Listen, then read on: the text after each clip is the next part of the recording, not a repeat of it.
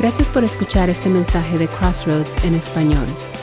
Es nuestro deseo que pueda ser de ayuda e inspiración en tu caminar y relación con Dios. Te invitamos a suscribirte para que puedas escuchar otros mensajes como este. Bien, pues bienvenidos nuevamente. Eh, estamos continuando nuestra serie de mensajes en el libro de Efesios. Y hoy vamos a estar comenzando el capítulo 3. Ya hemos ido a través del capítulo 1, espero que muchos de nosotros, después de lo que hayamos oído, entendamos mejor lo que Dios ha hecho por cada uno de nosotros. Después fuimos a través del capítulo 2, que en verdad es como que nos abre los ojos de lo que Dios es y ha hecho por nosotros simplemente por su misericordia, por su bondad, por su gracia. Y entonces hoy estamos entrando al capítulo 3 de Efesios. Y, aquí continúa Pablo, es una continuación de todo lo que él ha venido diciendo.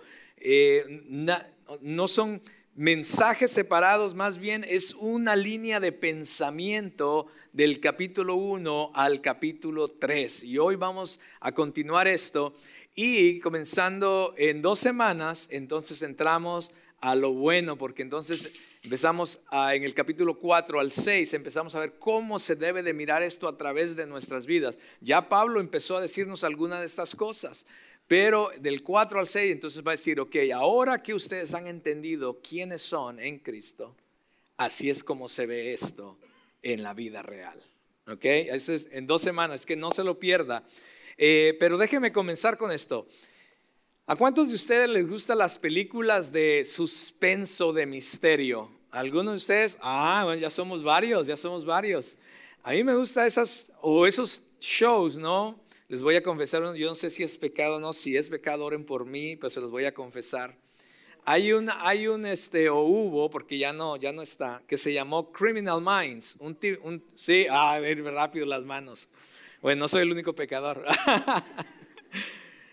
y esa serie, así como que te intrigaba, ¿no? Y decías tú, ¿qué va a pasar? Empezaba con alguien mató a alguien y te intrigaba por saber quién era la persona que andaba eh, haciendo estas cosas. Y entonces estaba todo un equipo del FBI investigando, tratando de averiguar quién era esta persona, ¿no? Y entonces al final eh, eh, la capturaban o, o hacían algo al respecto, ¿no?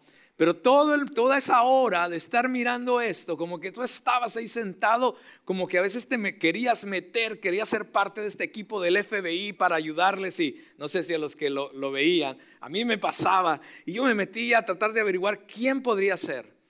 ¿Y no te pasó a veces como en una de esas películas o quizás un libro que leíste? Como que al final se despliega todo y se mira quién es, quién, quién lo hizo y todo, y el misterio el, o el secreto se viene a, a, desplegar y tú entonces ahora lo entiendes y dices, claro, y lo chistoso es que estuvo enfrente de ti por todo ese tiempo, ¿te has fijado? Que estuvo en medio de todo de ti todo este tiempo y tú dices, claro, ¿por qué no me fijé? Aquí estaba enfrente de mí la respuesta de quién era y no me fijé. ¿No les ha pasado? Pues de la igual manera, Pablo está yendo a través de estos capítulos y nos está llevando así como que es como que es este misterio que no la gente no había entendido y finalmente se despliega ante los ojos de todos. Y espero que ustedes, cada uno de ustedes y yo también, comenzando conmigo, al empezar a ver esta maravillosa eh, misterio que, estaba, que estuvo escondido para muchos por mucho tiempo, por miles de años este misterio estuvo escondido para muchos. Los profetas quizás tuvieron una, una pequeña vista, mirada a lo que venía, pero no lo entendieron tampoco completamente hasta que entonces Cristo vino e hizo la distinción entre, y no, perdón, Cristo vino y vino a unir entre esa distinción que había entre judíos y gentiles, entre aquellos que pensaban que estaban cerca de Dios y aquellos que se veían lejos de Dios. Cristo vino a morir y a ser, miramos la semana pasada, de los dos grupos o de los dos eh, eh, personas a ser una en el Señor. Así es que vamos a continuar esto el día de hoy. Le voy a invitar que me acompañe a orar y tenga su Biblia lista. Vamos a comenzar en Efesios capítulo 3. Oremos. Amado Dios, yo te doy gracias. Gracias por, por esta maravilla, este maravilloso misterio que, Señor, lo, estuviste, lo tuviste escondido por mucho tiempo. No se lo revelaste a nadie. Quizás diste algunas pequeñas señales, pero Dios, cuando Cristo vino, veniste a revelar todo este misterio para que todos aquellos que lo entendemos y lo creamos podamos verlo completamente. Oh Dios, y qué tan maravilloso es que no solamente lo revelaste a nosotros, pero nos has hecho parte de Él. Señor, al escudriñar tu palabra en esta mañana, te pido que nuestros oídos, nuestras mentes, pero sobre todo nuestro corazón esté abierto a tu palabra. Que no sean mis palabras, oh Dios. Señor, me pongo a un lado para que tu Espíritu Santo hable a nosotros, comenzando conmigo, Dios, y que nos transforme, que esta palabra no sea información solamente, sino que transforme nuestra vida, que al entender esto transforme nuestra manera de pensar y nuestra manera de vivir. En Cristo Jesús yo oro y te doy gracias. Amén y amén.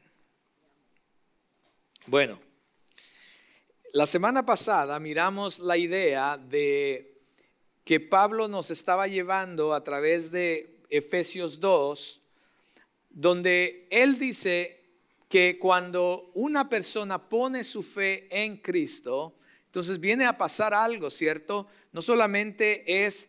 Eh, es adoptado a la familia de, Dios, o, viene a ser hijo de Dios, sino que viene también a formar parte de esta familia y con esta familia esa persona tiene los derechos como toda familia y vamos a hablar un poco de eso más adelante. Pero esto no le cabía a los judíos cuando Cristo vino y cuando los, los, los apóstoles como Pablo empezaron a enseñar estas cosas. Esto no le cabía a los judíos porque ellos habían sido ya escogidos como el, hijo o, el pueblo de Dios. ¿Cómo es que ahora se, ustedes se atreven a decir de que Dios ahora quiere otros hijos? No les cabía en su mente. Y, y lejos de ayudar a que otros conocieran de este Dios maravilloso, ellos, los judíos, fallaron en llevar a cabo el propósito por el cual ellos fueron escogidos, porque el propósito por el cual el pueblo judío a través de Abraham fueron escogidos era para llegar a ser bendición a las naciones, para que a través de ellos conocieran a ese Dios maravilloso. Pero ellos no hicieron eso. Al contrario, se dedicaron a solamente a sobrevivir ellos como el pueblo de Dios e inclusive a poner eh, más leyes y más cosas, murallas, para que nadie se acercara ni nadie fuera parte de lo que ellos eran. Y aquí estamos. Y esa era la confrontación que existía entre los judíos y los gentiles cuando el Evangelio se empezó a propagar en otros lugares. No, no amaban, no querían a Pablo cuando predicaba este tipo de cosas, cuando enseñaba este tipo de cosas. De que Jesús vino a derribar las murallas que existían, las barreras a través de su sangre, a través de, eh, su muerte, a través de la cruz y poder dar acceso, dar oportunidad a toda persona a la gracia que Él estaba extendiendo.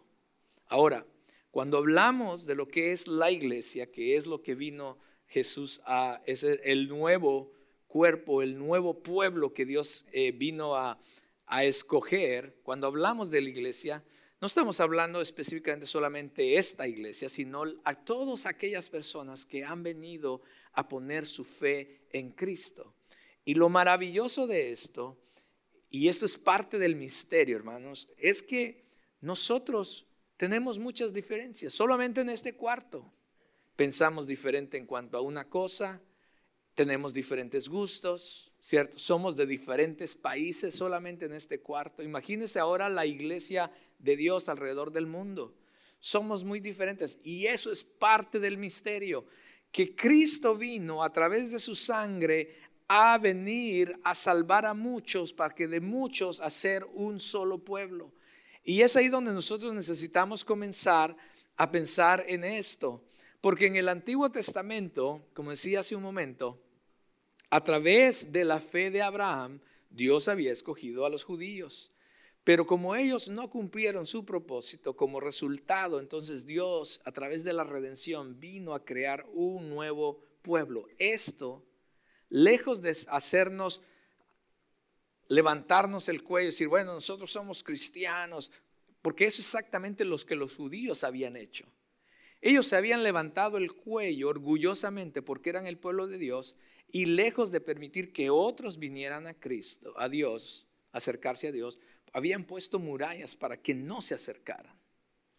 Esto debe ser lo contrario en el nuevo pueblo de Dios. En el nuevo pueblo de Dios necesitamos tener un, un, sentir de humildad por lo que Dios ha hecho por nosotros. Y entonces poder permitir que otros también conozcan acerca de este Dios que me ha salvado a mí, en el cual yo he puesto mi confianza y mi fe. Esa debe ser nuestra reacción o nuestra actitud hacia los demás, no de soy mejor que tú, sino que gracias a lo que Dios ha hecho en mí, ahora quiero compartir contigo también de esa gracia que he recibido. Entonces la Biblia nos enseña que todos hemos sido envenenados por algo que se llama el pecado, ¿cierto? Todos.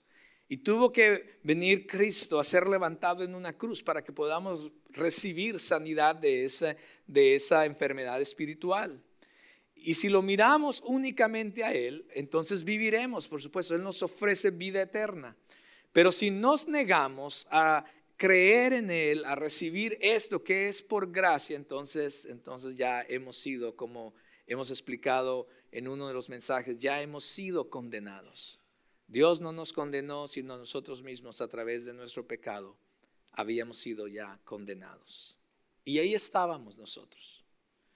Pero gracias a esta gracia salvadora que miramos la semana pasada, gracias a la expiación de Cristo, gracias a que Él vino a romper las barreras que existían, que Número uno, hablamos la semana pasada que Él vino a romper la barrera que había entre Dios y nosotros. Ahora tenemos acceso al Padre.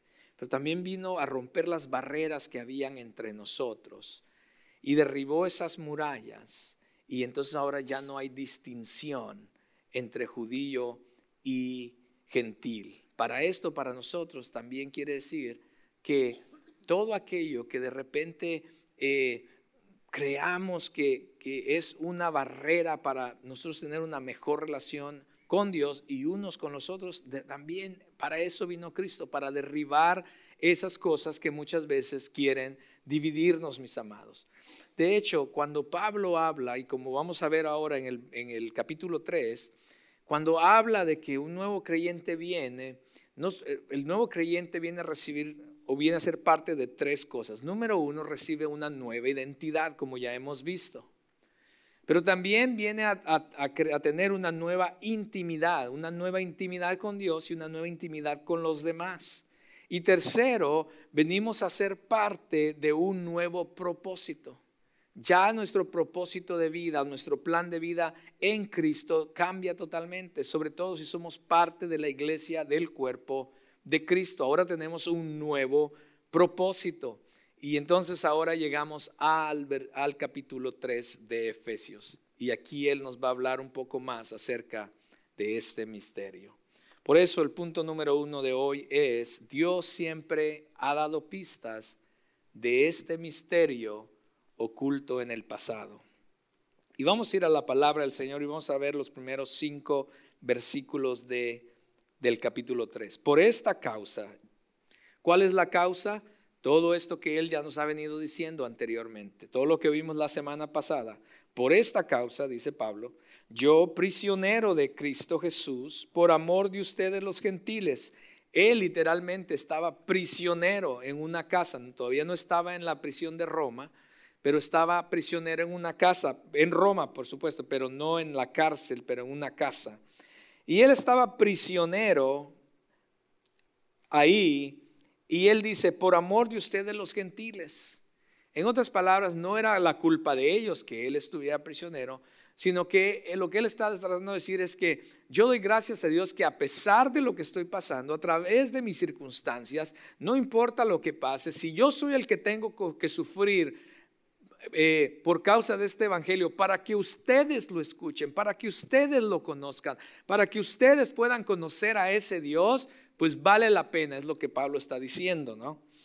Si en verdad han oído de la dispensación de la gracia de Dios que me fue dada para ustedes, cuando hablamos de dispensación no estamos hablando de un tiempo. La palabra griega aquí para dispensación tiene que ver con, con uh, eh, se me fue la palabra. Stewardship. ¿Alguien me ayuda? Administración. Administración.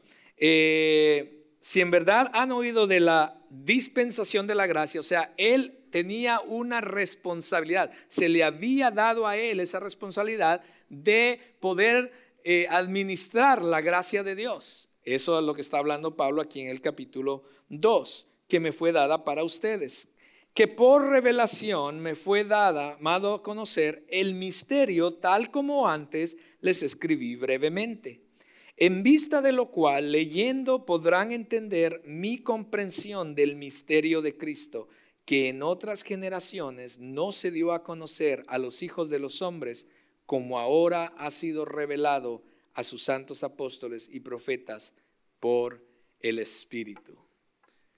Wow. Es como de esas cuando a veces te dicen un secreto, ¿no? Y dices, oye, pero, pero guarda el secreto, ¿cierto? Y estamos así nosotros como, ¿cómo? Siempre no, no es algo fácil muchas veces porque somos tentados a querer decirlo, ¿no? Pero durante miles de años, Dios guardó este secreto extraordinario en su corazón. No se lo reveló a los ángeles, no se lo reveló a, sus profetas en el Antiguo Testamento, no se lo reveló a las grandes figuras que vemos en el Antiguo Testamento, sino que Dios vino y lo escondió de todos ellos hasta el momento adecuado que Dios dijo, ahora es el tiempo para revelar esto. Y lo hizo a través de su Hijo. ¿Por qué este secreto es un misterio tan grande para muchos?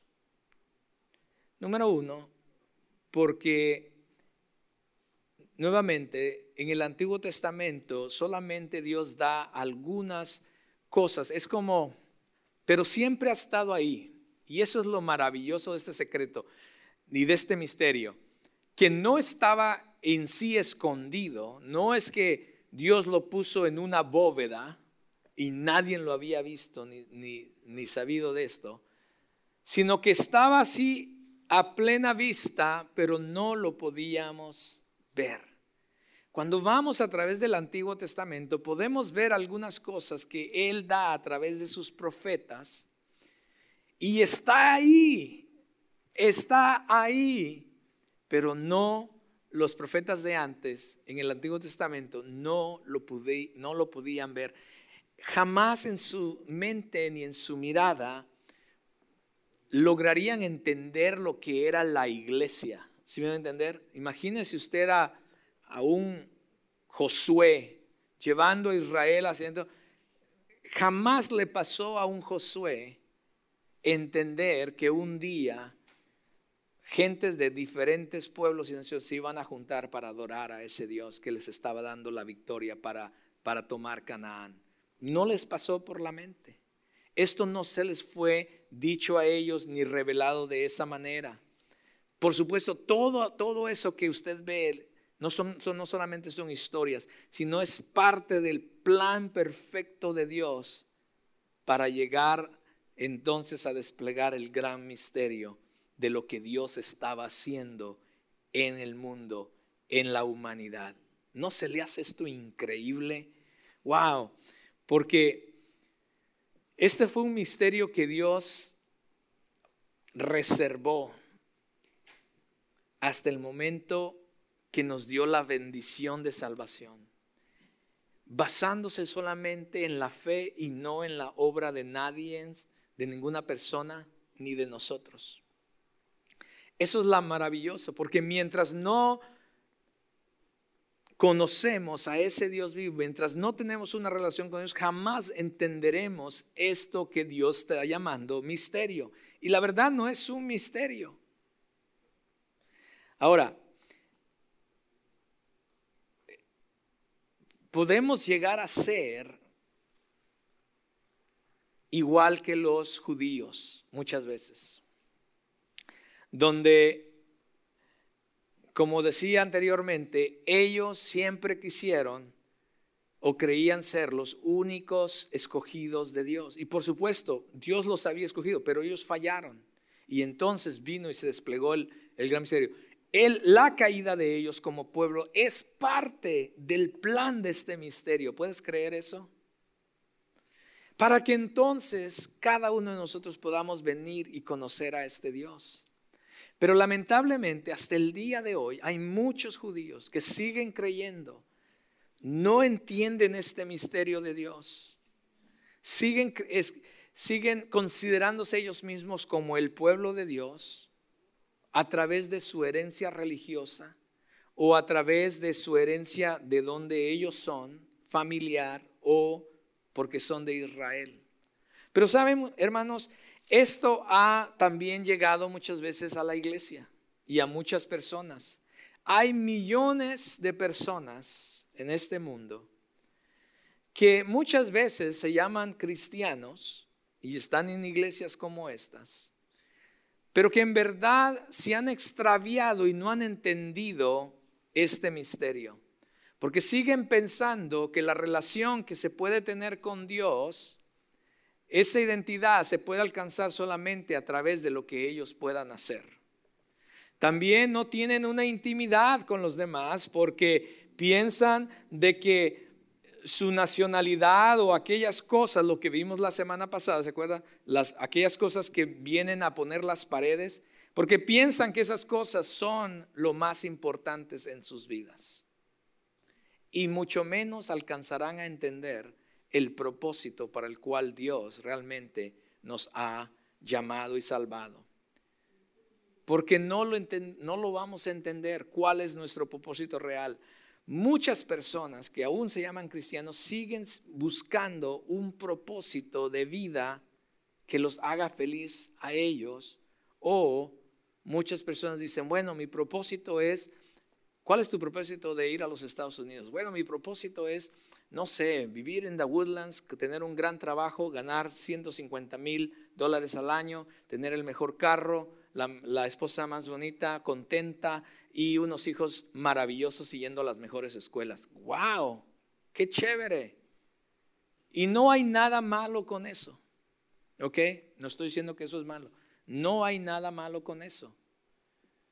Pero si esas cosas es lo más importante para ti, tú crees que ese es tu propósito de vida y esas cosas no están alineadas al realmente al propósito de Dios, entonces sí estás, te estás quedando muy corto de lo que por lo cual Dios vino a salvarte y por lo cual Dios vino a morir por nosotros. Porque Dios a través de Cristo, y este es el punto número dos, vino a darnos, vino a darnos a conocer el misterio revelado. Ahora sí, esto es 6 al 9.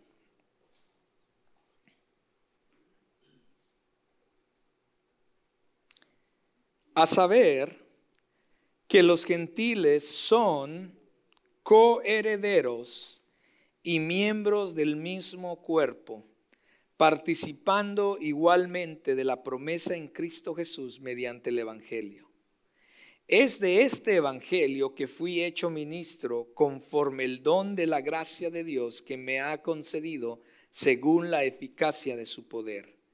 A mí, que soy menos que el más pequeño de todos los santos, se me concedió esta gracia, anunciar a los gentiles las inescrutables riquezas de Cristo y sacar a la luz cuál es la dispensación. Nuevamente esta palabra tiene que ver con administración y sacar la luz cuál es la dispensación del misterio que por los siglos ha estado oculto en Dios, creador de todas las cosas.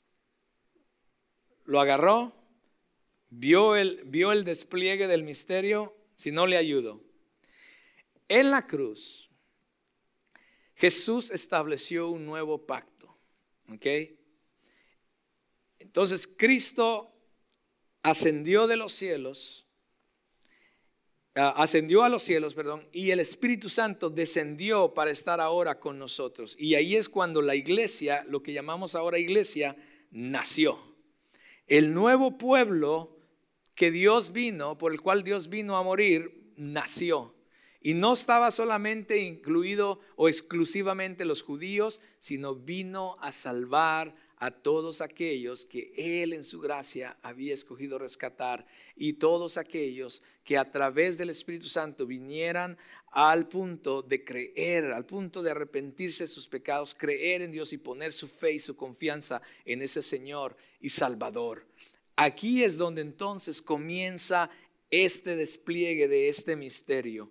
Entonces, el resultado de esto, mis amados, es que no importa si eres judío, si eres gentil, si eres de México, si eres de Colombia o de donde tú quieras, cuando somos salvos por esa misma gracia, venimos entonces a ser un nuevo pueblo de Dios. Oh, wow, esto es importante. Ahora, en, en palabras más sencillas, este es el misterio. El secreto de Dios fue que en vez que de tener diferentes pueblos, porque él quizás pudo haber dicho, bueno, los judíos han sido mi pueblo, que sigan siendo mi pueblo y voy a escoger a otros. No, eso no era el, el plan de Dios. Porque al morir Él en la cruz del Calvario, vino a poner fin al pecado de la humanidad, no solamente los judíos, de la humanidad. Él pagó por ese pecado al morir en la cruz. Entonces, Él establece, Cristo establece un nuevo pueblo escogido, un nuevo pueblo elegido, un sacerdocio real, un nuevo templo vivo, un nuevo cuerpo espiritual a través del cual nos daría la responsabilidad a nosotros entonces de cumplir el propósito que el pueblo judío no cumplió. ¿Cuál era ese propósito? De bendecir a las naciones, de que a través de este nuevo pueblo, su iglesia, el mundo entera conociera y viniera a conocer a este Dios maravilloso eh, que nos ha salvado, hasta los confines del mundo. En esta nueva creación estaría compuesta por creyentes judíos, por supuesto, pero también gentiles. Gentiles, ahí entramos todos nosotros, todos los que no son judíos, quienes en pie de igualdad seríamos llamados iglesia. Ese es el gran misterio, mis amados, y tú y yo somos parte de eso. Me encanta primera de Pedro 2.9, creo que lo tenemos en la pantalla, donde dice, ustedes, hablando de nosotros, Pedro, Pedro le está hablando a la iglesia, ustedes son que son ahora linaje escogido, real sacerdocio. Y no, no voy a entrar en cada una de estas cosas, pero cada una de estas cosas tiene un gran significado en nuestras vidas. Nación santa, apartada, un pueblo adquirido para posesión de Dios. O sea, todos Dios nos adquirió para Él ¿A fin de qué? De que anunciemos las virtudes de aquel que los llamó de las tinieblas a la luz admirable. Esto es el misterio. Pedro nos lo pone un poco más claro.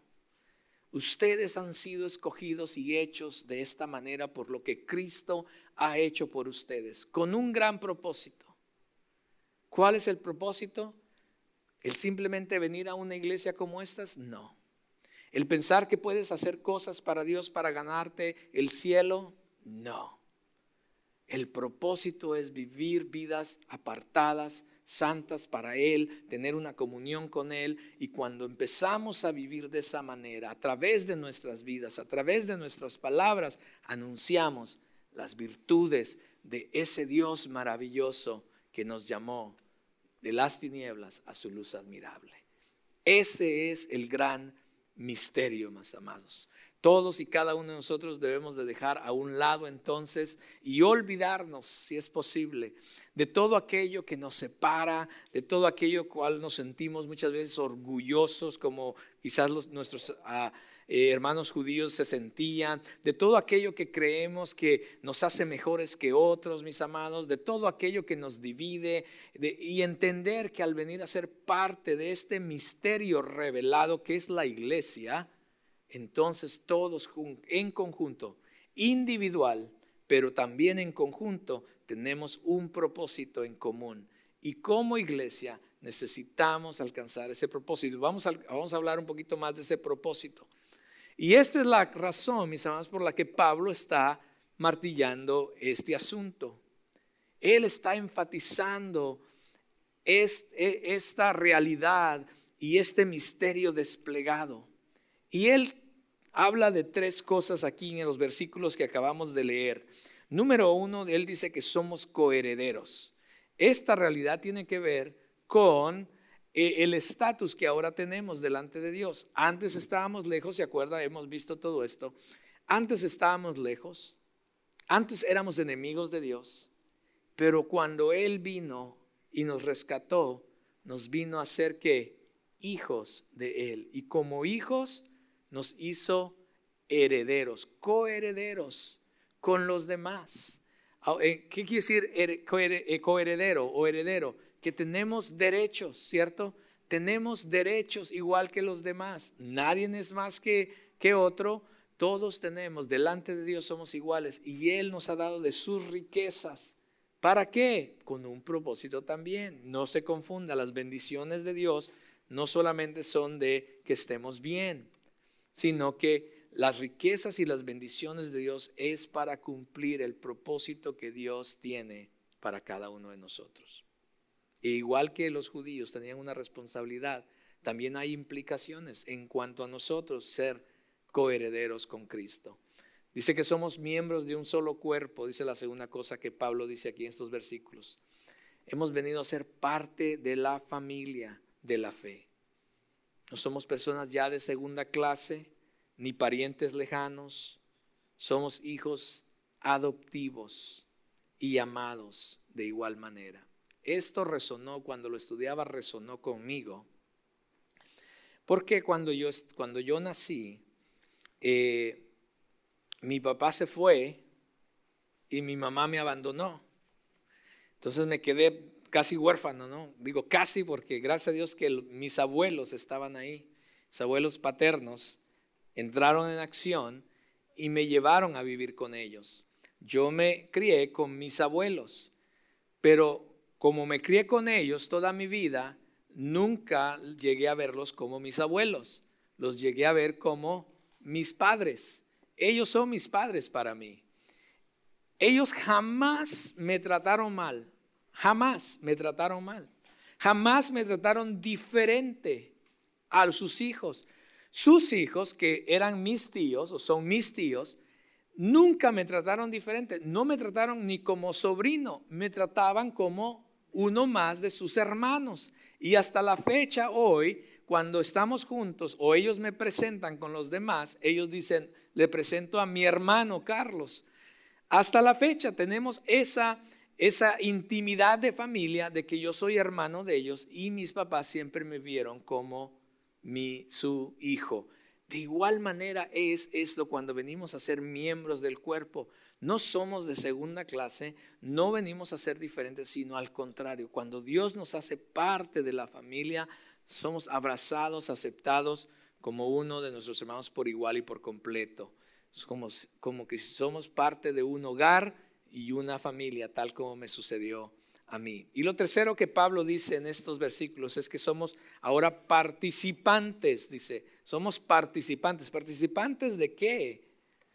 Bueno, tenemos la capacidad de ahora participar de las promesas de la palabra de Dios y el poder que ahora mora en nosotros a través de su Espíritu Santo. Quien nos ayuda a vivir de la manera que Él quiere. Somos partícipes de esa, de esa vida que Dios desea para nosotros. Somos partícipes y tenemos la capacidad de entonces participar en el propósito que Dios tiene para cada uno de nosotros. Antes no teníamos nada de esto. Antes simplemente íbamos por el mundo, quizás sin saberlo, perdidos, lejos de Dios. Pero ahora Él ha, venido a cambiar todo eso. Porque Dios a través de su iglesia, este es el número tres, Dios a través de su iglesia cumplirá el propósito de este misterio. Y he estado hablando mucho del propósito, ¿cierto? Una de las grandes empresas mundiales que ha hecho un excelente trabajo en la mercadotecnia de su producto es nada menos y nada más que Coca-Cola. ¿Alguien no ha probado Coca-Cola aquí? Levante su mano. Nadie, todos han probado Coca-Cola. ¿Tú no has probado Coca-Cola? ¿Sí? Si no, de una vez, aquí, por eso la traje. Este producto, ¿gustan? Coca-Cola. Ha llegado a miles y millones de hogares a través del mundo entero. Con el eslogan de ellos por muchos años y todavía usan algunas de estas palabras. Prueba lo real. ¡Wow! ¿Quién no quiere lo real? Entonces cuando Pepsi venía y decía, no, prueben Pepsi, la gente decía, no, quiero lo real. Coca-Cola. Ah, me tienen que pagar Coca-Cola por este comercial en estos momentos. El fundador de Coca-Cola, lo único que él deseaba, o su visión era que todas las personas, escuche bien la visión de este hombre cuando fundó Coca-Cola, que todas las personas del mundo pudieran probar Coca-Cola. Esa era la visión de este hombre. ¿Sabe qué es lo triste de todo esto? Es que Coca-Cola sigue llegando a lugares remotos, cumpliendo la visión y la misión que el fundador de esa compañía tuvo. Todos los que trabajan para Coca-Cola, todos los que son parte de esta organización están comprometidos totalmente. Y cuando uno llega a trabajar para Coca-Cola, este, entrenan de una manera que estés comprometido, que en todo lo que tú vayas a hacer sea con el fin de que Coca-Cola llegue a ser probada por todas las personas del mundo y que en ningún hogar falte Coca-Cola. Wow. Yo creo que me voy a trabajar para Coca-Cola. Pero qué triste que el propósito y la misión de la iglesia es que las personas conozcan y vengan a tener una relación con el Dios maravilloso que creó los cielos y la tierra. Y sin embargo, es más probable que Coca-Cola, que las personas lleguen a probar Coca-Cola antes que prueben el agua de la vida. Qué triste que la iglesia, esta, este organismo por el cual Cristo dio su vida, el Dios mismo bajó de los cielos, Cristo dio su vida para entonces hacernos de muchos una familia con un propósito y un, una sola misión. Que a través de nosotros se cumpliera ese propósito que los cual el pueblo judío falló. Y que a través de nuestras palabras y acciones compartamos el amor de Dios a todos. Nuestro mandato colectivo e individual también es llevar el Evangelio al mundo, mis amados Ese es nuestro llamado. Como miembros individuales del cuerpo, pero también como un cuerpo, como familia, necesitamos contribuir a esta misión y a este propósito. La pregunta es, ¿cumpliremos el mandato?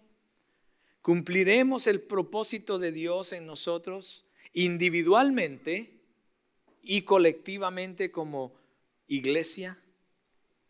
Usted quizás está pensando, ok, ¿qué puedo hacer? Bueno, para, para, para comenzar, por lo menos lo menos que podemos hacer es empezar a orar. Empezar a orar de cuál es tu propósito específico, individual, dentro de esto que se llama iglesia. Empezar a orar. ¿Cuál es? empezar a orar que Dios empiece a levantar más obreros que en verdad deseen hacer esta obra. Empezar a orar que quién sabe tú seas esa persona. Empieza a servir, empieza a dar de tus recursos para que la iglesia continúe haciendo esta obra aquí y fuera de aquí. Pero también comienza a buscar de Dios y a decir, yo, yo te insto, si nunca has ido a un viaje misionero, yo te insto a que seas parte en algún punto de tu vida de ser un viaje misionero. Quizás ir dos días a un lugar. Pastor Héctor se acaba de ir a Tyler. Tyler está a tres horas de aquí. Vete dos días con él. Vete viernes y sábado. Dile, Pastor Héctor, ¿Cómo podemos ayudarte? Queremos ir allá viernes y sábado. ¿Cómo podemos ayudarte en estos dos días? Él te va a recibir muy bien. Le va a dar mucho gusto. Dos, eh, segundo, quizás puedas irte una semana a algún lugar y a través de tu vida y de, de tus labios puedas expresar lo que quién Dios es, el amor de Dios. Quizás pues sean dos meses, quizás sean dos años, yo no sé cuál es el propósito llamado específico para tu vida. Pero a todos se nos ha dado la gran comisión, no a algunos. A todos se nos ha dado la gran comisión. Y es una tarea personal y es una tarea colectiva de todos nosotros. Cada uno de nosotros debemos preguntarle al Señor, Señor, Padre, ¿qué quieres que yo haga? ¿Cuál es mi punto? ¿Cuál es mi cómo yo engrano en todo esto que tú deseas para tu iglesia. Y cumple con tu papel. Y entonces empezaremos a ver grandes cosas, mis amados. Empezaremos, porque entonces la maravillosa gracia, la multiforme gracia de Dios se va a empezar a manifestar a través de su iglesia. ¿Sabe por qué la gente muchas veces no conoce a Dios todavía? Porque todavía muchos de los que estamos dentro de la iglesia no hemos entendido, no hemos conocido realmente quién es Dios y no hemos entendido realmente cuál es nuestro propósito. Por eso muchos todavía están afuera esperando. ¿Quién les va a mostrar a ellos? Nosotros. Nosotros. Cuando nosotros empecemos a activarnos en nuestra, en cada uno cuál es nuestra parte para hacer a través de nuestras vidas, a través de nuestras palabras, anunciarle al mundo de lo que Cristo ha hecho por nosotros, por ellos, entonces la gente va a empezar a escuchar y a conocer la multiforme gracia de Dios a través de cada uno de nosotros, mis amados. Es a través de la iglesia. Dios no tiene ningún otro plan. Dios, mis amados, el pueblo de Dios falló para entonces se cumpliera el propósito que Dios ya tenía en sí, que era la iglesia. ¿Sí van a entender? No es que Dios falló con los judíos y entonces vino la iglesia. No, el fallo de los judíos era el plan de Dios para entonces realmente manifestar el misterio que Él tenía escondido. ¿Cuál era el misterio? Que a través de muchos iba a ser un, pueblo para Él. Y a través de ese pueblo realmente iba a dar a conocerse a la humanidad. Y ahora estamos aquí. Ya no hay otro plan. No hay otro plan. Los que, si la gente va a conocer a Jesús y a este Dios maravilloso, si este mundo va a conocer, es a través de nosotros la iglesia. y nadie más. Esa es nuestra responsabilidad. Ese es el propósito de Dios. Como dicen en inglés, you're it. Tú eres y no hay nadie más. Si tú no lo haces, nadie más lo hará. Porque eso, a eso Dios nos ha llamado. Termino con algunas cosas que son interesantes acerca de la iglesia. La iglesia, mis amados, el pueblo de Dios, es la única institución que se ocupa de los asuntos fundamentales de la vida, como la muerte, el juicio, las relaciones, el propósito, el cielo y el infierno. En ningún otro lugar, ninguna otra organización te va a hablar de estas cosas más que en la iglesia. La iglesia proporciona una perspectiva que, va, que, da dignidad a la humanidad. En un día en que el hombre se ha convertido en medio de, de un lugar, un fin, y se, le considera inclusive a, la vida, no se, le, no se, le, da la dignidad o, o se le considera sin valor, la iglesia ha contrarrestado este mensaje, mis amados, con la verdad de que cada persona es maravillosamente hecha y que la vida es digna de toda persona, porque la vida la da Dios. Ninguna otra organización pelea tanto por la dignidad y la vida de las personas como la iglesia. La iglesia proporciona una brújula moral y ética en medio de una sociedad donde existe ahora el relativismo, donde todo mundo hace lo que más bien le parece. ¿Cuál es la brújula para el mundo ahora? ¿Dónde está nuestra brújula? Si la iglesia pierde la brújula moral y ética, mis amados, pues ya ahora sí estamos, nos hicimos chicharrón. Pero la gente sigue viendo a la iglesia como la brújula, como que ellos tienen el estándar moral y ético. ¿Usted sabía eso? Nosotros somos, hermanos amados, en medio de esa turbulenta agua oscura de la sociedad en que vivimos, seguimos plantados, rechazando por completo aquellas cosas que no van conforme a los absolutos morales establecidos por Dios. Y necesitamos mantenernos ahí. La iglesia es el único lugar para encontrar verdadera comunidad, sanidad, compasión, amor. Es aquí donde la gente realmente eh, nos, nos debemos importar el uno al otro. No por estatus. Escuche bien. No por estatus, ni por dinero, ni por quien tú eres, ni por lo que yo soy, ni por la posición que tú tienes o por lo que tú sabes hacer. No.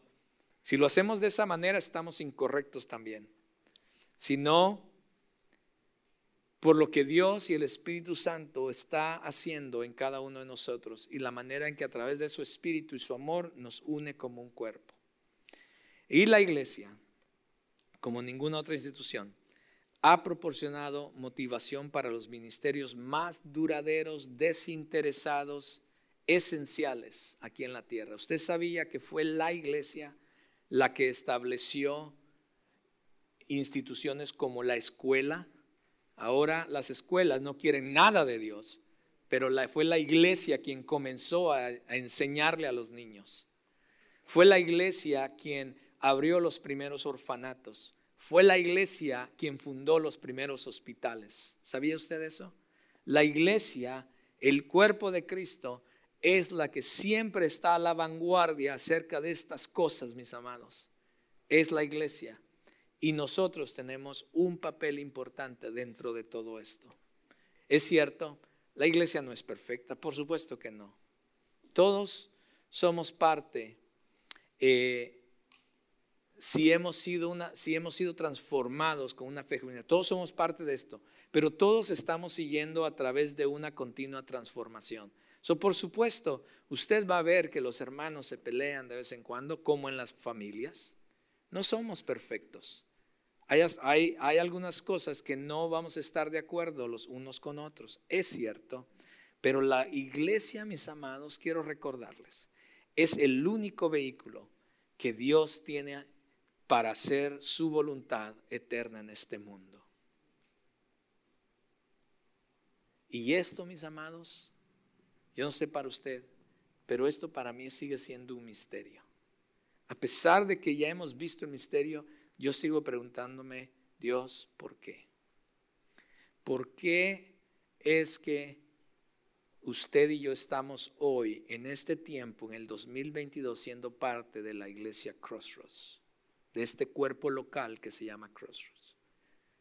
Si no lo descubrimos, mis amados, y no entendemos lo que acabamos de ver, y no entendemos nuestro propósito, el por cual estamos en este, quizás el día de mañana usted no esté o yo no esté aquí, pero si no entendemos el propósito por el cual Dios nos ha puesto aquí y lo hacemos para su gloria, entonces, mis amados, van a pasar 10, 20 años y usted y yo vamos a estar aquí haciendo lo mismo como iglesia, haciendo iglesia, pero no cumpliendo el propósito de Dios. Es una gran diferencia. Podemos hacer iglesia todo el tiempo que nosotros querramos. Podemos hacer iglesia todo el tiempo que usted quiera. Podemos juntarnos, traer comida, hacer esto. Uh, qué chévere, nos amamos. Podemos hacer todo eso todo el tiempo que usted quiera. Pero jamás llegaremos a cumplir el propósito por el cual Dios nos ha establecido aquí y nos ha traído aquí como iglesia. Y eso, mis amados, es el misterio que necesitamos poner atención. Póngase de pie, mis amados, y vamos a ser despedidos.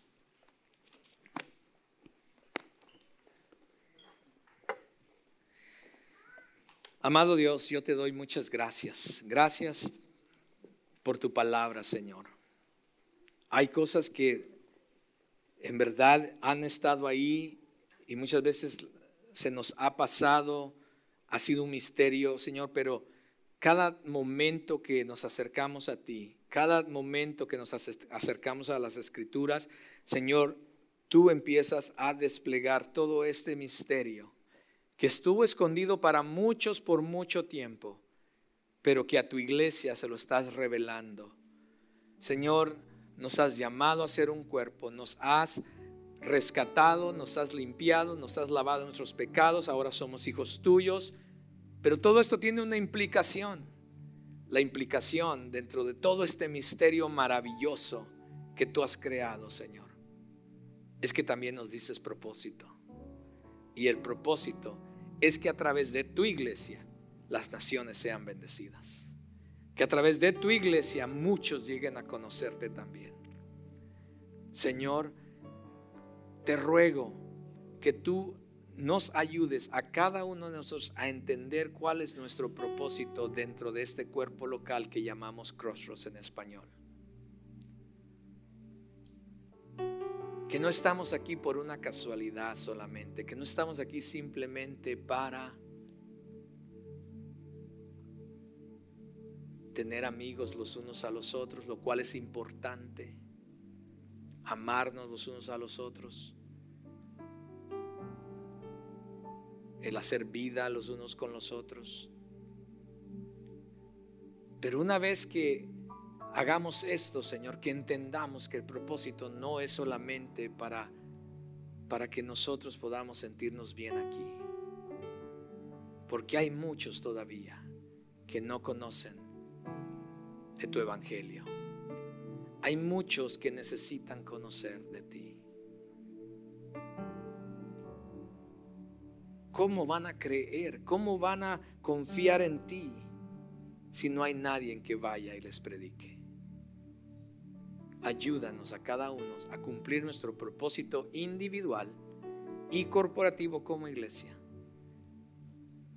para dar a conocer tu grandeza, Señor, y tu gloria a las naciones alrededor nuestro. Señor, te pido que al salir de este lugar Literalmente, cuando salgamos del estacionamiento de este campus, literalmente estaremos entrando al campo misionero. Que entendamos cada vez que en cada lugar que estemos, que tenemos un propósito